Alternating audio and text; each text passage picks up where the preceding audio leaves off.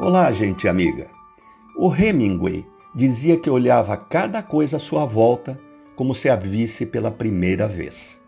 Eu também li que para viver intensamente devíamos olhar tudo como se fosse a primeira vez.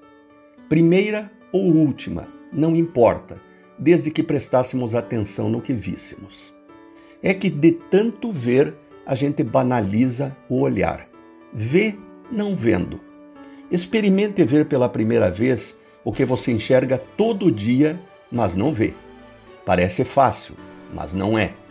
O que nos é familiar já não desperta curiosidade. O campo visual da nossa rotina é como um vazio. Você vai para o trabalho todo dia pelo mesmo caminho.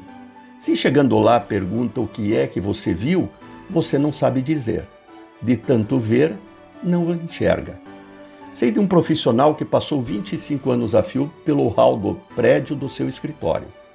Lá estava sempre o mesmo porteiro, que lhe dava bom dia e às vezes uma correspondência. Um dia o porteiro cometeu a descortesia de falecer.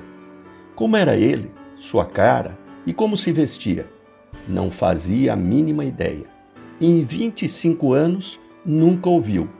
Para ser notado, o porteiro teve que morrer.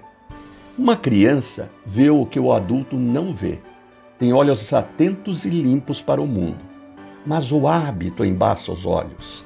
Há pai que não vê o próprio filho, marido que nunca viu a mulher, colega de trabalho que não enxerga o colega ao lado.